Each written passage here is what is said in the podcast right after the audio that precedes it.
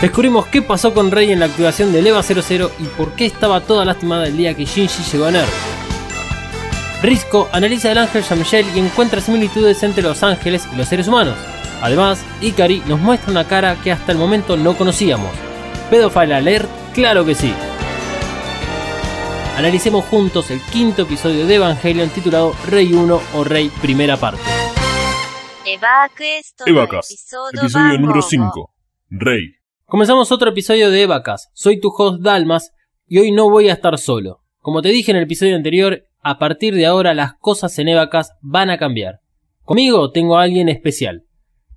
Pero antes de que ella se presente, te recuerdo que podés escuchar los episodios anteriores de Evacast y los otros podcasts de Mothercaster en Apple Podcasts, Google Podcasts, Pocketcast y donde sea que escuches tus podcasts favoritos. Además, buscanos en todas las redes como arroba Mothercaster, usa el hashtag Evacast y como última novedad, buscanos también en medium.com porque ahí encontrarás la información más importante que hablemos en estos podcasts. Como siempre, le pedimos a Misato que dé la orden de despegue y después pasamos a lo importante.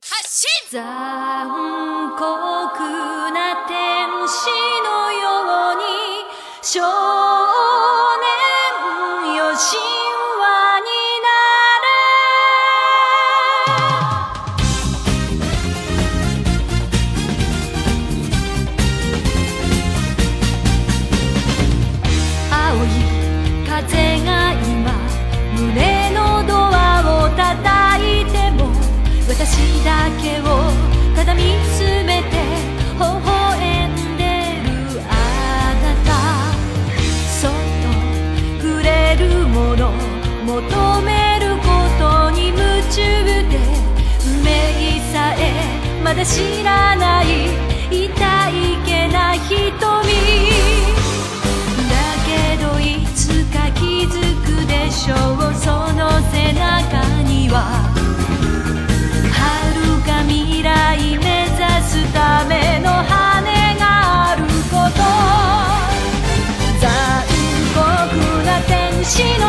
の手で窓辺からやがて飛び立つほっと走る熱いパトスで思い出を裏切るならこの空を抱いて輝く少年よ神話になれ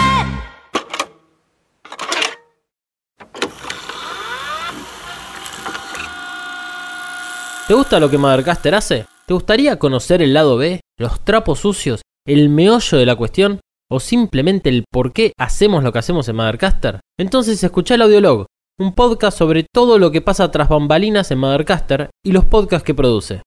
Busca Mothercaster o Audiolog en tu podcatcher favorito. Y ahora sí, fin de esta propaganda, y te dejo que sigas escuchando el siguiente maravilloso podcast. 最初の部分 Primera parte. 今までの道 The road so far. Carry on my wayward son. There'll be peace when you are done. Lay your weary head to rest. Don't you cry no more. Ahora sí, bienvenida Malu. Y decinos, contanos eh, qué te hace tan especial para que estés acá en la mesa de Evacast. Bueno, hola a todos. Eh, es la primera vez que estoy viendo Evangelion en mis 30 años. Bueno, bien, esto es lo que efectivamente la hace tan especial. Está viendo los capítulos a la par que va escuchando el podcast. Acabamos de ver el quinto episodio de, de Evangelion y lo estamos analizando justamente con ella, que es la primera vez que ve este capítulo. Aprovechando justamente la presencia de Malu, y antes de meternos en el análisis del quinto episodio, lo que vamos a hacer es repasar un poco estos últimos cuatro capítulos de Evangelion. Justamente es interesante tenerla a ella acá porque puede aportar dudas o nuevas preguntas que por lo menos yo no me hice o que ninguno de ustedes se, hicieron si es que ya vieron el, el anime. Vamos con la primera pregunta, que es ¿cuál fue tu primera impresión de Evangelion? Bueno, eh, empecé leyendo el manga y mucho no me atrapó.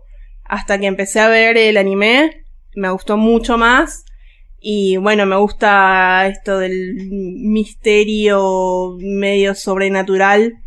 Así que la verdad que ahora me, me súper atrapó y no sé. para dejarlo bien en claro, el manga que estaba leyendo es la edición especial, que es la que viene dos tomos en un solo libro, que es como una reedición bastante nueva y es lo que ha llegado por lo menos acá al país en los últimos creo que 5 o 10 años o algo por el estilo. Cabe aclarar de que vos ya habías visto algo de anime, o sea, no es tampoco la primera vez que ves algo de anime japonés. No, no, no. Ya había visto, bueno, Death Note.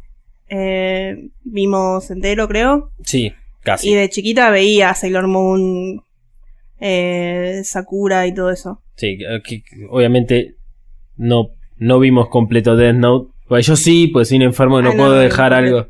Claro, algo que no puedo dejar algo a la mitad, pero bueno, ella, yo, yo le dije, llegamos hasta este punto que es el fin de la primera temporada y después hace lo que quieras porque ya todo aquel que haya visto Death Note sabe de a qué me refiero. Y los que no vayan y véanlo. Bueno, lo, lo importante de dejar en claro en esto es que no era su primera tampoco anime que veía. Eh, entonces son menores las las cantidades de, de- de cosas que hay que por lo menos explicar o que uno no entiende por esto del formato anime. Que es tan, por lo menos tan distinto a lo que uno está acostumbrado. Y que ya en otros, otros episodios de Vacas lo he mencionado. Hablaste de que no te, no te enganchó el manga al principio, pero después te enganchó el anime y te gusta toda esta, esta maquinaria intrincada que es un misterio tras otro. ¿A dónde crees que apunta Evangelion? Con los cinco capítulos que viste, obviamente. Eh, no lo sé realmente. Mi esperanza es que sea algo sobrenatural, por lo que habla de ángeles, eh, y no que sean robots, porque tal vez eso me desilusionaría un poco. Pero no, en realidad no creo que termine desilusionada. Creo que me voy a reencontrar enganchar, pero por ahora creo que va por lo sobrenatural. Ok, bien. Eh, ¿quién, ¿Quién es tu personaje favorito hasta ahora? Bueno, eh, no sé si tengo un personaje favorito todavía. El que más me llama la atención es Rey, porque es eh, misterio puro hasta ahora. Eh, tiene una personalidad muy, muy extraña. Este, y después, eh, Shinji no me cabe para nada por ahora, me cae muy mal. y después creo que la que más me gusta en cuanto a personaje es Misato. Bueno, Misato, yo lo dije el capítulo pasado y lo, lo reitero y lo voy a seguir diciendo. Misato me parece el personaje más entretenido de todos. Que creo que, o sea, ambos tenemos 30 y Misato tiene 29 en, en- acá en el, en el anime y, y sí, claramente uno se siente Me total- muy identificada. Sí, es así, o sea, es, es increíble eso. Y Shinji, bueno, Shinji hay un terrible conflicto con Shinji para, para todos aquellos que lo ven. Hay gente que no lo soporta, o sea, no lo soporta, como que no lo puede ni ver, y ha generado conflictos entre los que adoran al Shinji. Bueno, no es tampoco que los adoran. Le cae mejor el Shinji del anime o el Shinji del manga. Y si crees que el del anime es un nene de mamá, a pesar de que no tiene mamá, eh, el de manga es totalmente peor y es mucho más extremista en esas acciones y te da ganas de cagarlo a trompadas. Eh, bien, es interesante que nombres a Rey como tu personaje, por lo menos que te llama más la atención en este momento. El quinto capítulo trata sobre Rey y es la persona a la que menos tenemos información. Para avanzar un poco con esto, eh, tenemos cuatro capítulos anteriores. El primero es el del ángel Saquiel junto con la llegada de Shinji a Nerv. En eso, en ese primer capítulo lo que, lo que ponen arriba de la mesa es la situación. Hay mucha información que se puede analizar, que ya lo hemos analizado. Lo importante es que estamos hablando de algo que sucede en el 2015.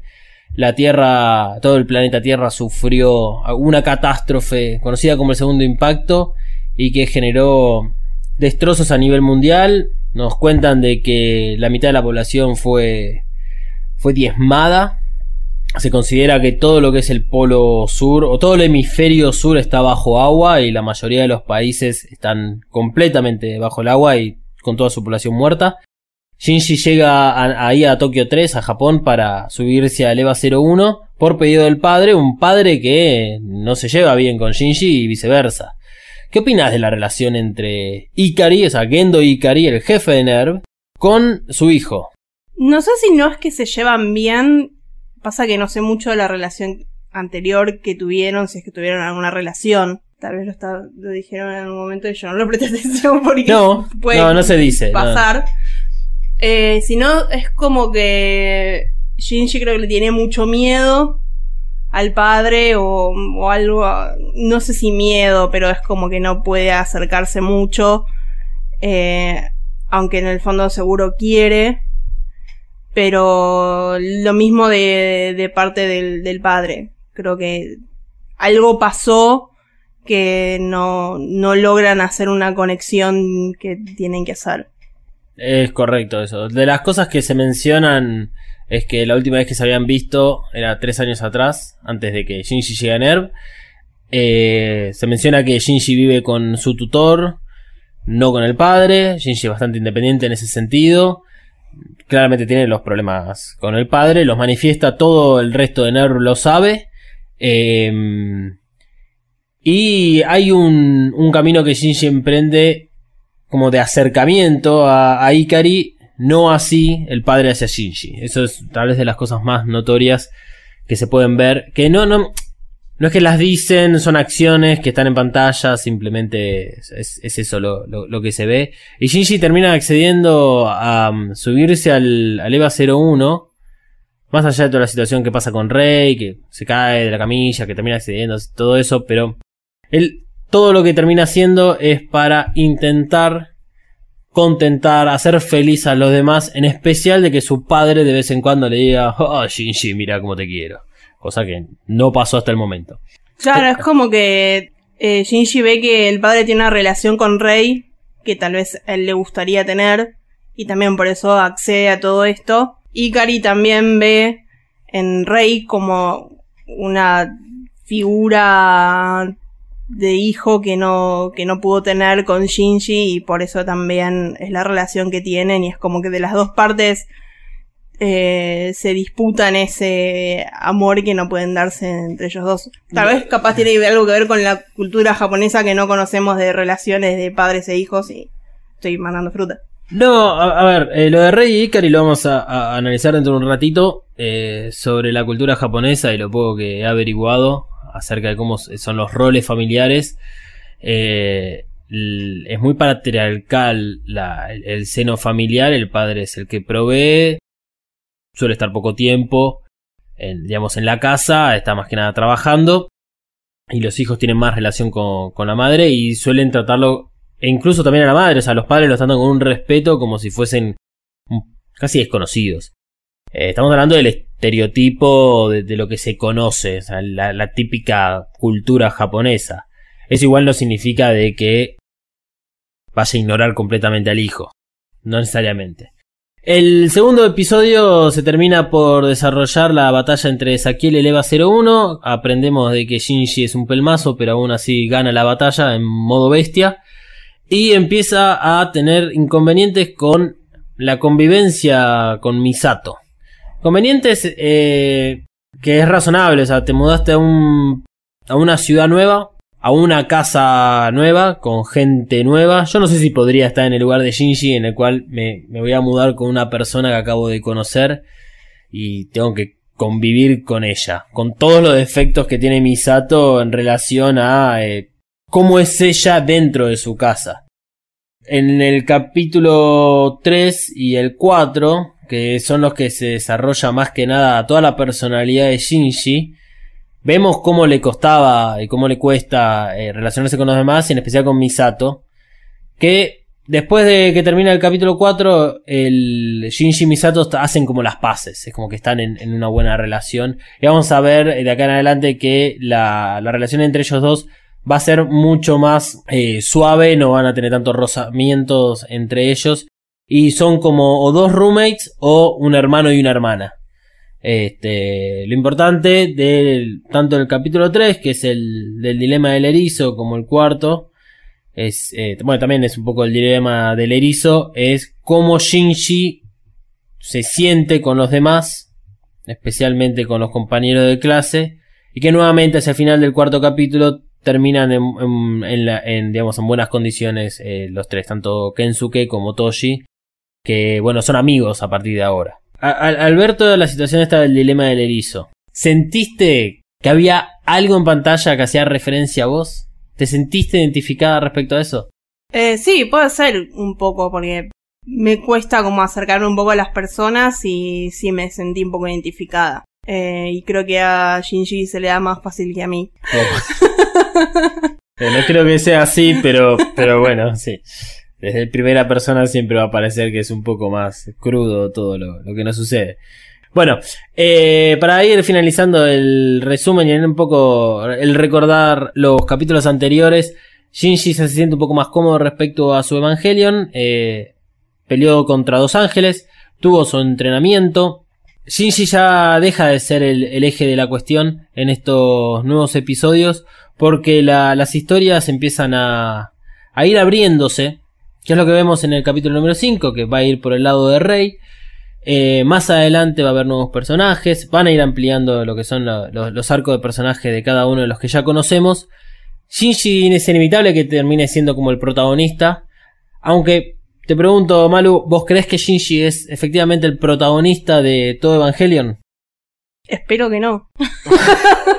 Si no es el protagonista, bueno, ¿quién es entonces para vos?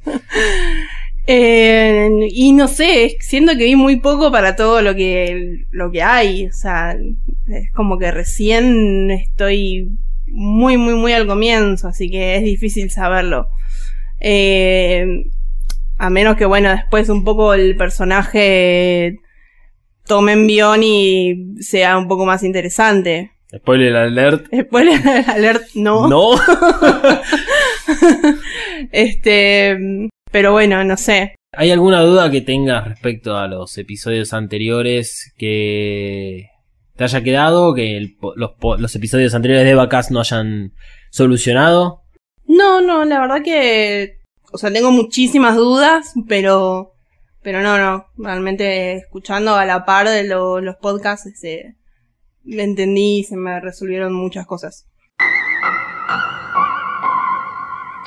Segunda parte. Shinji no es protagonista. Como decía antes, eh, recién terminamos de ver el capítulo número 5 titulado Rey 1. Para hacer un análisis vamos a hacerlo de una forma un poco más informal, no, no tanto de, la misma forma que se analizaron los capítulos anteriores, porque esto ya más que nada es una discusión, ya no hay, no hay mucho contenido en realidad para analizar de los capítulos que van a venir de acá en adelante, o sea, no es que vamos a chamullarlos con estos episodios, pero ya no hay más background que cubrir más allá de algunas sí que otras detalles para, para analizar, pero en sí por lo menos este capítulo que trata de Rey va a ser Rey exclusivamente y no hay nada nuevo de la historia pasada que tengamos que cubrir. Así que, eh, Malu, ¿qué te pareció el capítulo? Bueno, estuvo bastante bueno, eh, se mostró un poco lo que había pasado con Rey, que era como algo que, que me estaba carcomiendo la duda, y mm, termina de una manera muy, este, zarpada, violenta, eh, se develan bastantes misterios de, por ejemplo, el origen de Los Ángeles, eh, o por lo menos están, están intentando descifrar cuál es. eh, que eso está bueno porque creí como que le iban a lanzar en algún momento y está bueno que ellos tampoco sepan y que se vaya develando, calculo que con el correr de los capítulos. Sí, es un capítulo que en parte parece medio aburrido, quieto, porque tiene mucha monotonía hasta que aparece el ángel al final del capítulo. Eh, El, el hecho de que ya conozcamos cuál fue el resultado de la activación del EVA 00 eh, en esos 22 días antes a que Shinji llegue a, a NERV hace de que no tenga uno una tensión en el cuerpo presente y que de repente, uff, qué, qué alivio, o qué bajó, mirá lo que está pasando con Rey, o cuando la activación, la segunda activación con Rey eh, sale satisfactoria, tampoco es que uno se relaja y que dice, no, era obvio que iba a pasar eh, adecuadamente la activación. Sí, lo que tiene más el capítulo es eso, es la información previa e información y datos que nos van tirando muy de a poquito, porque como decís vos, Malu, es es correcto el pensamiento de que ni ellos saben qué es lo que está sucediendo. O sea, claramente hay, hay información que tienen ellos, eh, especialmente Ikari, eh, sobre Los Ángeles. Porque te, te recuerdo que en el primer capítulo es tanto Ikari como Fuyuski, que es en la mano derecha, dicen, bueno, ya pasaron 15 años y era hora de que lleguen. O sea, como que tienen información, obviamente, pero no toda. Entonces, ellos mismos están aprendiendo. Entonces, ya que hablamos del final, vamos a analizarlo rápidamente. Es, es algo que sucede durante 30 segundos y obviamente toda la situación que vimos con este ángel la vamos a ver en el siguiente capítulo. Entonces, el quinto ángel que aparece ahí en Tokio 3 es Ramiel, considerado como una verdadera fortaleza y por los fanáticos de Evangelion, que son muy extraños, eh, lo consideran como el ángel más sexy. Esto pueden buscarlo en internet. No vamos a hablar de esto en este momento porque no es tan divertido. Porque hay que conocer el resto de los ángeles para definir si realmente es el sexy o no entre todos los ángeles. Lo único que sabemos ahora sobre su poder en sí es que emite un rayo que impacta directamente contra el Eva, logra atravesar unos edificios, derrite la- lo que son las primeras capas de la armadura del Eva 01 y el rayo que genera aparentemente lo puede emitir indefinidamente a lo largo del tiempo. De acuerdo con el detalle del escaneo que sí vemos en pantalla, hay un escaneo que cuando Ramiel aparece, cuando está saliendo el EVA 01, alguien grita de que estaba generándose un, un campo intenso dentro suyo.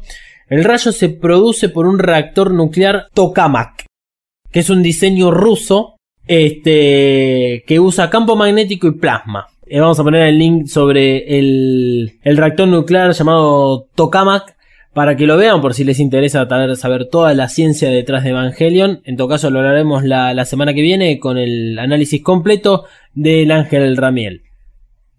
¿Ellos saben cómo funcionan los ángeles o cómo o qué va a pasar o, cómo van a atacar? Primero que nada, ¿cómo es que logran escanear rápidamente a Ramiel y detectar de que la forma en la cual está generando el rayo es similar a la de este tipo de reactor nuclear?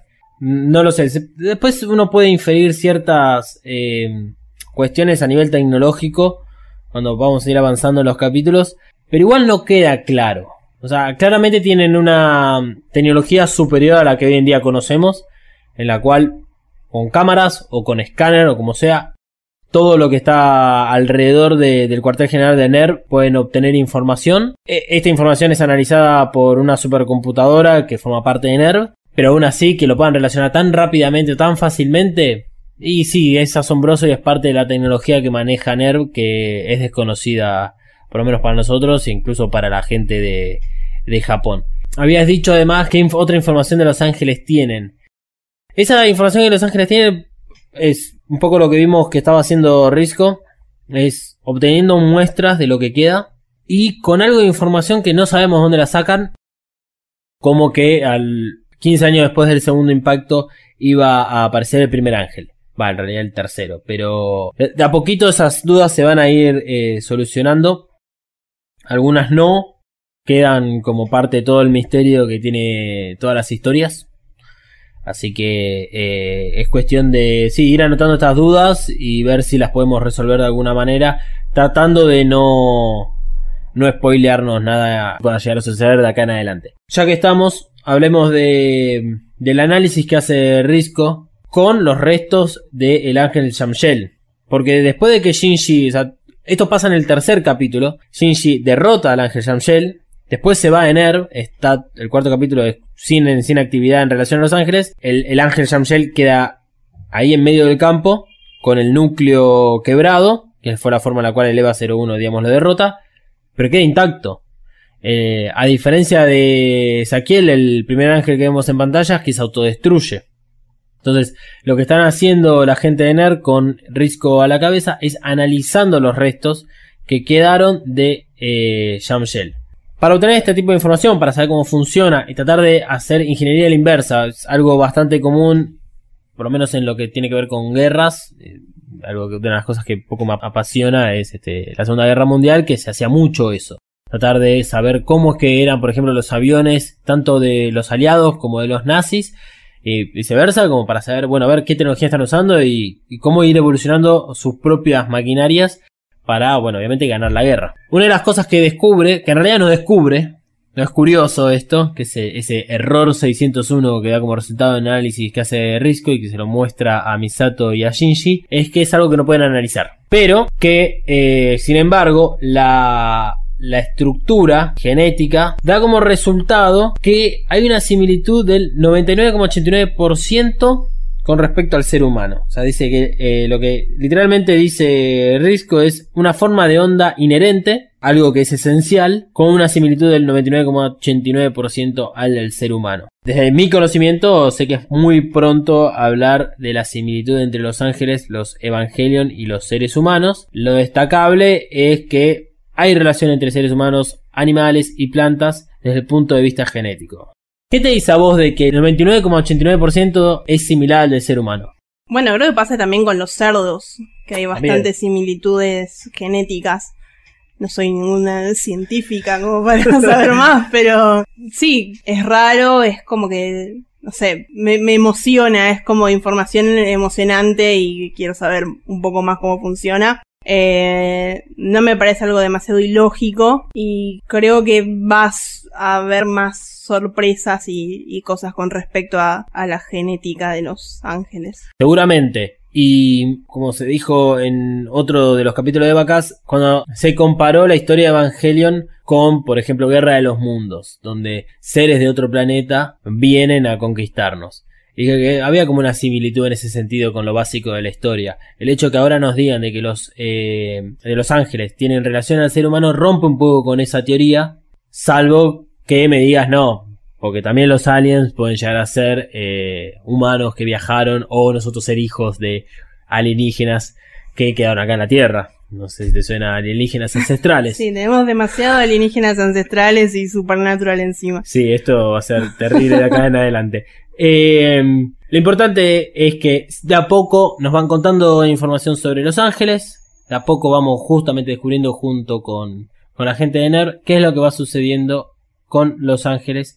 Y que lo más importante de la, eh, del análisis que hace Risco es que de acá sale el concepto patrón azul. No lo mencionan en, el, en este capítulo, pero de acá en adelante, con relación a la forma de onda inherente, el patrón azul va a ser usado como término para distinguir a cualquier ángel. Esto es parte de la tecnología que tiene NERV, en la cual hace como un escaneo, hacen un, un análisis rápido al ángel que está llegando o cualquier objeto que, que encuentra por ahí, que es un objeto no identificado, y lo detectan como patrón azul, pum, ángel, y ya saben que tienen que atacar o que tienen que salir a defender la ciudad. En la escena que vemos, en donde están ahí todos reunidos alrededor del ángel Shamshet, de los restos del ángel Shamshet, hay detalles que son importantes a tener en cuenta. En el fondo, cuando Shinji espía al padre, se puede escuchar gente hablando en alemán. Esto nos indica que hay otros países relacionados con NERV, y efectivamente sí existe un NERV con base en Alemania. De los restos que quedan de Shamshel, lo más importante es el núcleo. Es eso que está estudiando Ikari a mano pelada. Es, raro y ju- justamente lo que está intentando hacer con esto es tener contacto con el núcleo del, del ángel que quedó. Que es lo, a, palabras de Risco dice que está todo intacto salvo el núcleo. ¿Por qué? Porque el núcleo es la fuente de energía. No solo para algún tipo de poder que pueda llegar a generar el, el- el ángel, sino que es ese motor necesario para el funcionamiento del ángel. ¿Qué es lo que, qué es lo que intentará hacer Nerd acá en adelante? Ingeniería inversa y tratar de que los Evangelion funcionen con eh, energía autónoma y no depender de, digamos, un 220 o este, las baterías que le duran hasta 5 minutos. Y esto sí que es algo que se nota y se habla durante el capítulo, eh, son las manos quemadas de Ikari, que el- lo interesante es que cada vez que Ikari esté a la vista de Shinji, Shinji sabe de que su padre salvó a Rey, y de una forma muy heroica.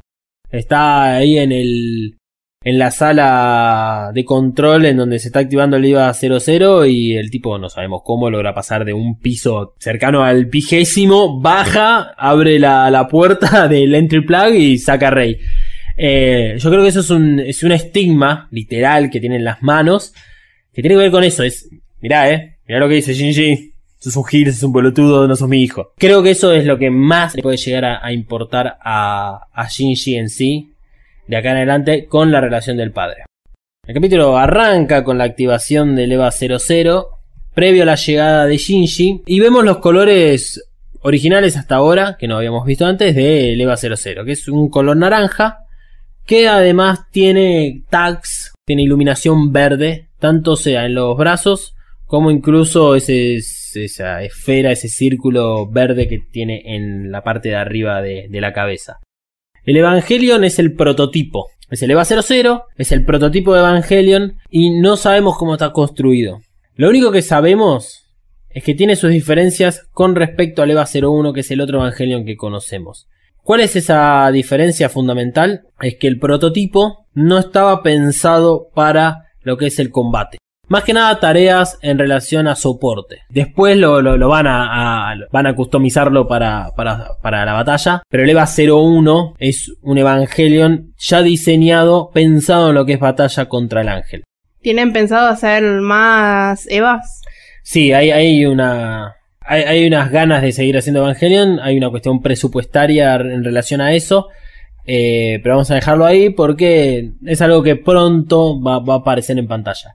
Respecto a la activación, una de las cosas que vemos así a nivel físico del EVA 00 es, más allá de los colores, es que está agarrado a la pared en lo que vendría a ser el reemplazo de los anclajes. O sea, varias veces ha mencionado de que los evangelios están en anclajes que esto evita de que puedan desarrollar su verdadero potencial y que cuando entra en este modo bestia en Berserk lo que genera es justamente eso, es el conseguir el mayor potencial de, de poder del Evangelion y tienden a romper los anclajes, que es un poco lo que hace el EVA 00 cuando eh, eh, no logra activarse correctamente, rompe los anclaje- anclajes que tiene contra la pared, se agarra la cabeza y empieza a pegarle piñas a donde está el cuarto de control. Para vos, ¿qué significa toda esta escena de EVA 00 saliéndose de control? Bueno, me llamó mucho la atención también con el EVA 01 cuando dicen que como que saca su verdadera forma y es como que también tienen algo que no pueden controlar ellos. Entonces me da mucha ansiedad saber cómo es que los, los hicieron y por qué tienen esa especie de vida propia. Eh, es como algo súper extraño, o sea, algo de semejante tamaño y semejante poder que tiene algo de autocontrol. Es muy extraño. Sí, más extraño aún es que usen un piloto. Sí, se, digamos, se puede mover solo, o sea, puede hacer ciertas acciones solo el Evangelion, ¿por qué tenemos que tener a un piloto adentro? Y tal vez necesita la conciencia de otra, o- otro ser que, que realmente pueda controlar la, la- la- las luchas y todo lo que hacen los Evas. Menos mal que te traje acá. Analizando bien la, situación, o haciendo, digamos, cronológicamente, el Eva entra en el modo Berserk y se empieza a agarrar la, la cabeza. O sea, es un símbolo de que no está bien con Rey. Justamente, ¿cuál es el problema de acá? Es que no se sincronizan. ¿Por qué crees que está rompiendo o está intentando acceder a la sala de control? Para liberarse. Igual está dentro de un cuarto cerrado, o sea, Bueno, pero tal vez desde la sala de control puede abrir algo para salir al exterior. ¿crees que hay algo oculto detrás de eso? Más Sí, allá de obvio. liberarse. Re, sí. Hay algo muy, muy... No sé si malo, pero raro, muy raro. Otra duda que tengo es de si tal vez podrían hacer que la, la sincronización o el piloto lo pudiera manejar desde otro lugar remoto, en vez de... porque tiene que estar dentro del, del bicho. Y eh, es, es interesante la pregunta. Eh, vamos a dejarlo para más adelante. Porque después sí vemos. eh, eh, se empieza a entender un poco más el funcionamiento del EVA y la necesidad del piloto adentro. Ah, ok. Este, pero es verdad, es verdad, porque, o por ejemplo, ¿por qué no, no correr un programa que cumpla las funciones del piloto? Sí, O sea, no sé ¿qué- si pueden imitar ese nivel de conciencia que tiene un Bueno. piloto, pero ¿por qué arriesgar el cuerpo del piloto tal vez pudiéndolo hacer desde afuera? Bueno, primero que nada, lo arriesgamos porque son niños de 14 años y además Ikari no quiere a su hijo. Así que, Pero que era rey. bueno, qué sé yo. Veremos. No sé cómo la quiere tampoco. Eh, cuando te referís a conciencia, ¿de qué forma lo haces? ¿A qué te referís exactamente A la- con conciencia? A la mente.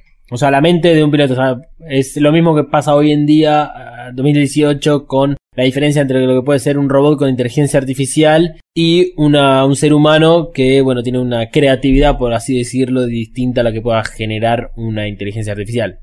Sí, aunque no sé si es tan importante porque ellos no tienen ningún, creo que ningún tipo de libre albedrío cuando están dentro de, de los EVA. Entonces es como, como raro de saber el por qué necesitan esa conciencia, tal vez, tal vez los EVA no se pueden controlar por sí mismos y ellos como que lo traen un poco más de, de, de control para poder, aunque sea, apuntar a los ángeles y dispararles. Puede ser. Para, Eh, para focalizarse un poco mejor, tal vez. Claro, tal vez les falta como un cachito más de evolución a, a los EVA que lo aportan los pilotos. Vamos por el buen camino. Vamos por el buen camino. Eh, lo que termina sucediendo con Rey es que cuando el EVA decide eyectar el entry plug con el mismo sistema que tienen lo- los aviones de combate, que es que se eyecta el- la butaca del piloto lo más lejos posible del avión para alejarlo de una situación de peligro. Bueno, acá sucede en una- un ambiente cerrado que este, termina siendo pelota Rey. Que igual cuando Ikari abre la puerta no parece estar tan hecha mierda. Y como la vemos después que está toda quebrada, fracturada, le falta un ojo y bueno, el ojo no le falta, tiene vendaje sobre el ojo. Eh, y terminan atrapando al EVA 00 con baquelita, que es una sustancia muy particular. Es aislante eléctrico y además se endurece rápidamente hasta obtener la consistencia del concreto. Esto además explica por qué tardan tanto tiempo en sacarlo de ese lugar al EVA 00 y la necesidad urgente de que aparezca Shinji. Porque no tienen piloto, Rey está totalmente lastimada, y no tienen Evangelion para poder utilizar ante la eventual aparición de un ángel, que es lo que termina pasando en el primer episodio. Yo creo que es un buen momento para tirar el primer spoiler no tan grosso, de una escala del 1 al 10, es un 3, siendo 10, te cago la vida. Porque eh, va a ayudar a prestar atención a los siguientes capítulos a una relación muy particular que hay entre tres personajes.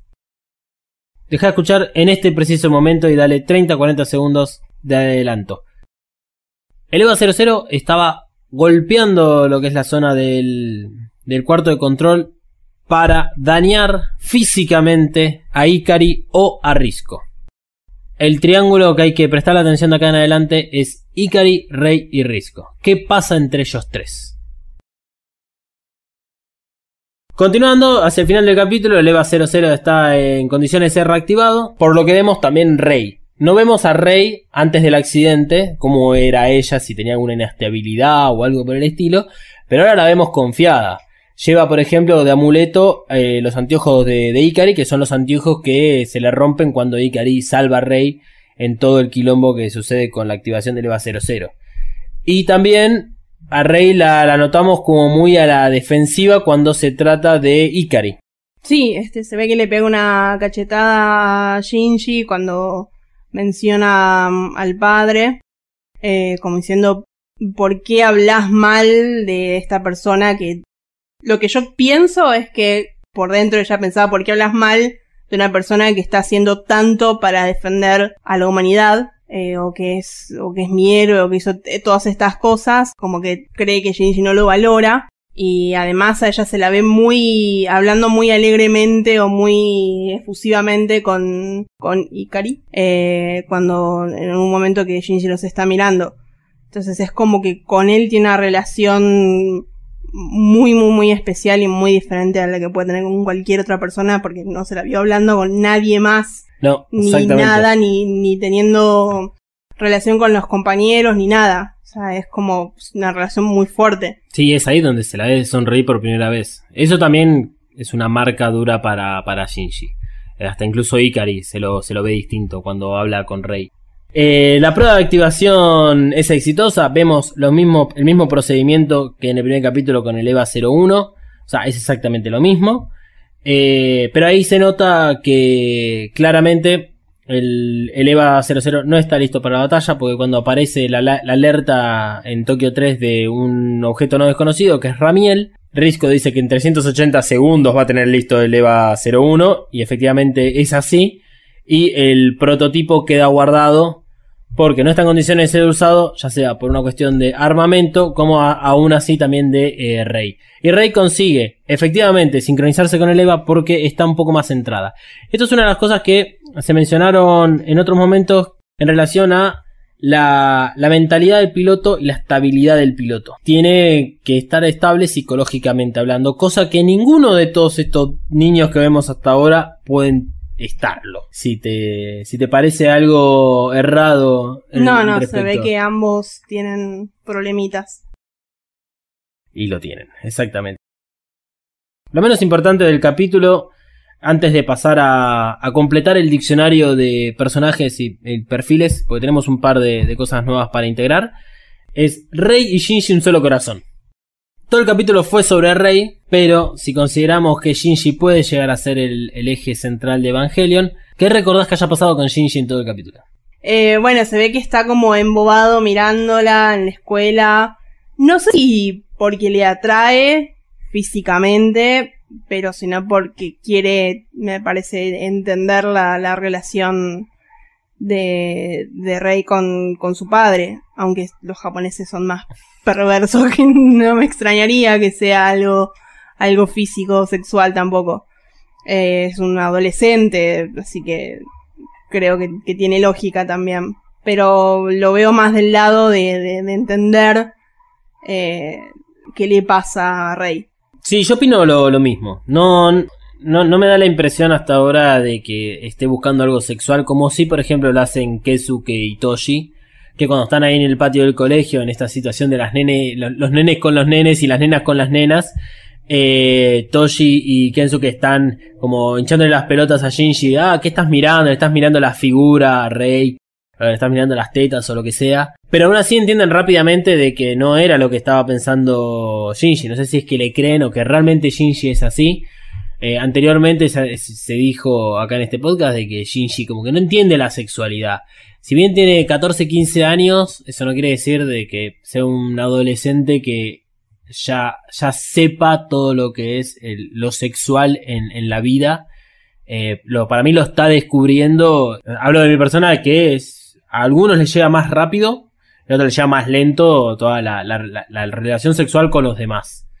Eh, y en este caso a Shinji, cuando está en la casa de, de Rey y que se cae encima de ella y le toca la teta, que se queda con la mano como tocándosela después y que queda obviamente en, en pánico, tiene 8 ataques de pánico y 8 ACVs encima, que no puede coordinar una frase tranquilamente, tiene que ver con eso, el darse cuenta en ese momento, epa, ¿qué me acaba de pasar? Sin embargo, cuando vemos cómo se relaciona con Misato, eh, eh, Misato es una persona mucho más extrovertida y hasta incluso le da vergüenza eso a Shinji. Por eso hago la comparación y, vuelvo a nombrar de que Shinji vez no entiende la sexualidad y que la está empezando a descubrir ahora. Para mí lo importante de esto es no quedarse en la boludez que a partir de este momento va a haber un, un desarrollo de arco de personaje, tanto de Shinji como de Rei, que van a ser los próximos novios. No va a suceder así. No es de este el caso Evangelion, no hay una historia de amor entre ellos dos que sea algo fundamental para toda la historia. Si la hay, la hay. Si no la hay, no la hay. Pero no, Evangelion no se va a convertir en una telenovela. Porque por lo menos a mí me ha pasado en, en otras ocasiones de pensar, porque uno tiene muy, muy integrado el hecho que en cualquier situación que suceda en una serie una película donde hay una, un hombre, donde hay una mujer, eventualmente le terminan armando una historia de amor. Sí, como Kylo, Ren y Rey en Star. Wars. Exactamente. Fíjate que, ¿qué es lo primero que hace Misato cuando Shinji se pone colorado? Porque el Risco le pide que vaya a ver, eh, a ver la rey a la casa. Sí, le dice que está mirando la foto como embobado. Y sí, o sea, no, no va a ser así. Eh, vas a acordar a cualquier persona mm, grande, tal vez de 35 años para arriba, que cuando apenas te pones de novio, ya están inventando hijos, familia, casamiento y todo eso. Y no, eso me, resulta bueno de, comentarlo, porque esto fue hecho en 1995 y se despegaron de, de esa estupidez, lo voy a considerar como una estupidez, y de algo tan básico y sencillo que podrían haber hecho en Evangelion y que para mi gusto lo podrían haber arruinado si iban realmente por el lado de, ok, hablemos de una novia para Shinji. Citando a una filósofa ex amiga, relajen el ano.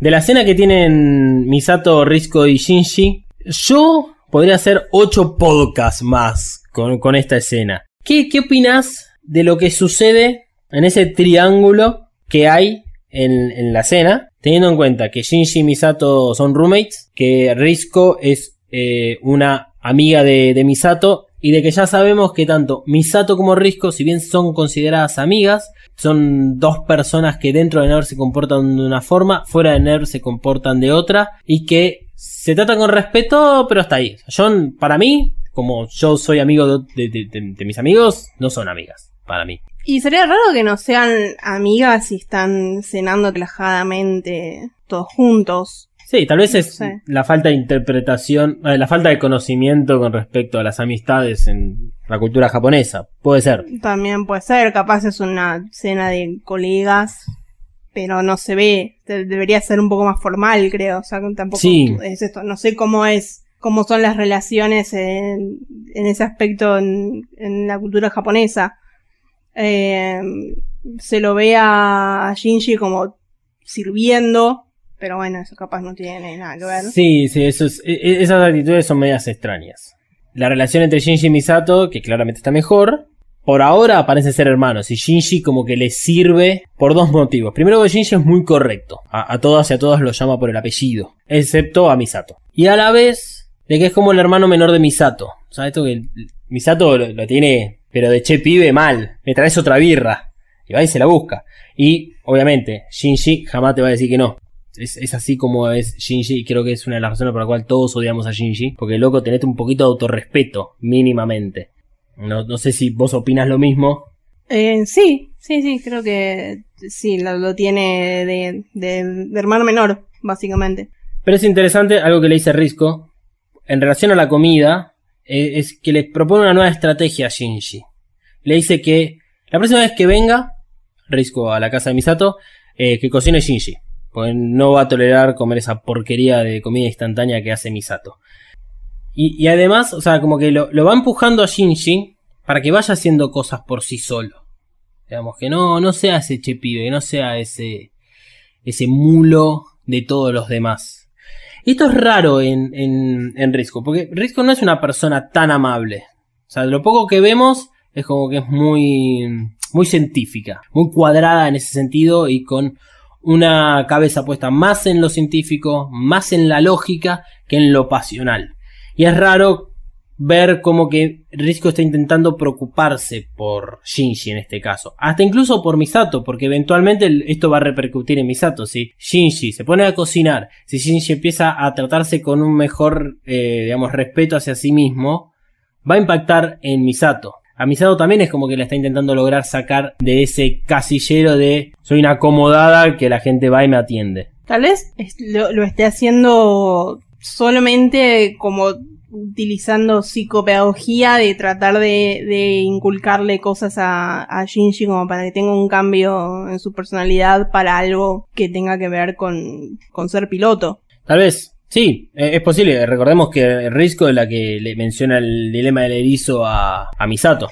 Y que, bueno, en eso se desarrollan dos capítulos. Lo otro que yo no entiendo de esta situación es por qué Risco se olvidó de darle la tarjeta a Rey. Yo eso no me lo como. Y no es que digo esto porque sé que puede pasar después. La verdad es un dato que no tiene ningún tipo de desarrollo, pero eh, sigue siendo el día de hoy, después de haber visto tantas veces Evangelion, que no compro el hecho de que Risco se haya olvidado de darle la tarjeta a Rey. No, tal vez por lo mismo, capaz que estaba empujándolo a que tenga algún contacto con Rey. Ese es algo que nunca se va a saber. Esa, esa la verdad que no se sabe nunca. Yo opino lo mismo que vos en ese sentido. Eh, lo obliga, lo lleva a que tengan otro tipo de contacto. No sé cuál sería el beneficio de, de que Rey y Shinji deseen mejor. Rey es una persona que acata órdenes al igual que Shinji, con lo cual, si uno está pensando en que tienen que ser mejores en la batalla o eh, llevarse mejor para ser un buen equipo, no lo creo que sea difícil de simplemente entrenarlos y decirles hacen lo que se dice y punto. Porque son dos personas que hacen lo que le dicen que hagan. Bueno, tal vez solo se olvidó. Tal vez se olvidó, igual no, no, no, no me lo, no me lo compro eso. Pero, pero, fíjate que, eh, no sé si será la comida, si es el encuentro que tienen o la birra. Risco tira un dato que No es spoiler, pero presten atención a la relación entre Risco, Ikari y Rey. Porque Risco dice que Rey tiene la misma forma de, de comportarse o de cómo se toma la vida. Al igual que Ikari. Y que es algo que conoce Risco. ¿Qué, qué sacamos de esto? Yo acá me estoy comiendo, me estoy mordiendo la lengua. Prácticamente me la estoy comiendo para no hablar de más. Pero, pero es algo que dice en este capítulo Risco. Y bueno, sí, es algo tal vez para prestarle atención y ver qué pasa.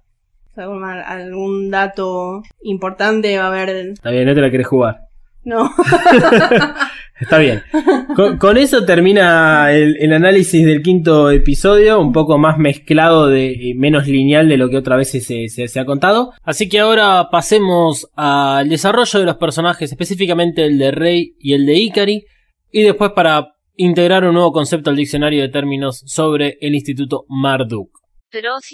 Perfiles.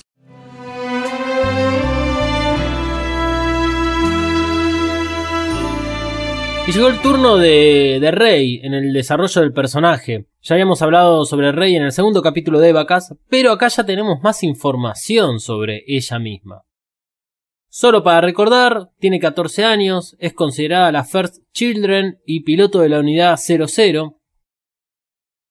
La realidad es que a nivel perfil no tenemos más que agregar, sino que esto tiene que ver con la personalidad. Es retraída, con la apariencia de no tener sentimientos. Nadie sabe en el colegio sobre ella, parece que nadie se preocupa. Todo a excepción de Gendo Ikari. Y acá es donde la sinergia entre ellos dos le da nuevo sentido a estos personajes, tanto a Ikari como a Rei. Después de haber sido salvada, Rei parece idolatrar a Ikari. Al guardar los anteojos, arrebatárselo de las manos a Shinji como si fuese un tesoro, o mismo su muestra de confianza a Ikari provocado por el comentario que le hace Shinji. Incluso vemos cómo Shinji se pone celoso cuando Rei e Ikari se desenvuelven entre sí. Y como ya hemos comentado, esto es algo que Shinji probablemente no entienda de por qué no lo hace con él mismo. ¿Por qué no lo hace con Shinji? Yo creo que no está celoso específicamente de Rei, sino más bien del vínculo entre ellos dos, entre Rei e Ikari. Tanto es así que la primera vez que vemos actuar como una colegiala, lo hace enfrente de Ikari, a la vista de Shinji. Está bien que no sabe que Shinji podría llegar a estar mirándola, pero incluso puede ser que no le importa a Rei en este caso. Lo importante es cómo ella se muestra ante Ikari. Y si en otras oportunidades hemos hablado acerca de cómo es, por ejemplo, Misato dentro de Ner o dentro de su casa, cómo es Rei viviendo en su departamento número 402, que está ubicado en un lote de edificios de una parte de la ciudad que está siendo demolida. Justamente su departamento muestra, como si fuese un reflejo de Rey, que no le da importancia a su espacio personal, no le da una importancia a ella misma, no se valora. Por ejemplo, cuando sale de la ducha y está Shinji viéndola sorprendido, ella está más preocupada por los anteojos que por estar desnuda, e incluso cuando se caen juntos al piso. En paralelo, en el manga, Shinji, al ver a Rei en la pileta, piensa en la posibilidad de que ella sea un robot, y no está muy lejos de esa imagen si ustedes se lo piensan. Esto no se ve reflejado en el anime, probablemente para no empezar a confundir eh, robots, Eva, Rei, y empezar con nuevas teorías conspirativas que no tienen sentido en este momento. Y por último, hasta que Rei no se siente insultada por el comentario que le hace Shinji, no vemos una reacción real de parte de ella, que luego se ve reflejada en la confianza que tiene para la reactivación del EVA 00. Acá la verdadera pregunta es cuánto ella sabe de sí misma y por qué se trata de esa forma. ¿Acaso hay algo que esconde Rey?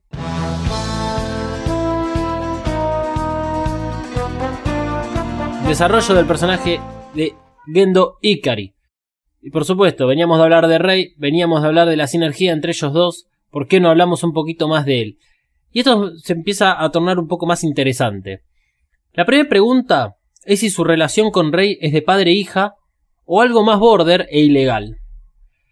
Por ahora no vamos a hablar de, de estas cosas, eh, no vamos a condicionar el anime ni la historia del anime eh, de acá en adelante, no, no tiene sentido, quédense tranquilos que no es un anime sobre pedofilia, sino no estaría haciendo este podcast, en, por lo menos en mi caso personal.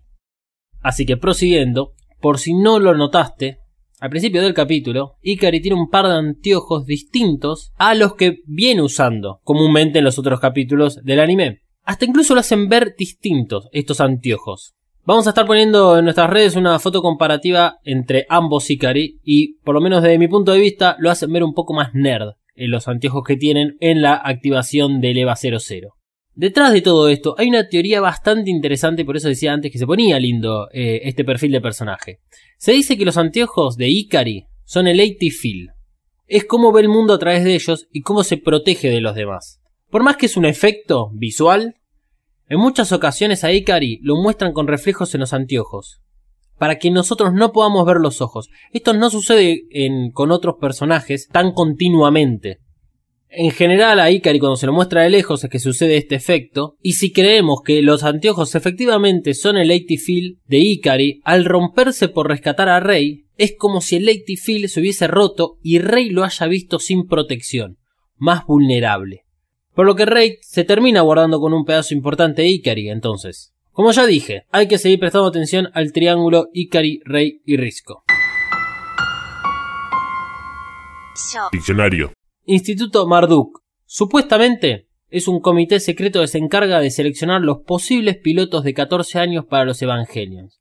El Instituto Marduk se menciona en dos capítulos, y en general lo hacen dos personas solamente, Ikari y Risco. Este instituto, ¿por qué lo traemos a colación ahora? ¿No lo hablamos antes? Porque en los próximos episodios de Evacas, Instituto Marduk va a cumplir un rol ligeramente importante y es fundamental que ustedes lo recuerden a partir de ahora y no cuando teníamos otro tipo de términos más importantes para recordar. Y ahora sí, final de Evacas de este capítulo número 5, un capítulo muy importante para analizar, ya sea por cómo la historia se empieza a abrir y cómo empieza a evolucionar de acá en adelante, además de la visita y de la participación de Malu en la mesa de Evacas y de una nueva forma de ir mejorando y haciendo este podcast. No te olvides de suscribirte a este y a los otros podcasts producidos por Mothercaster.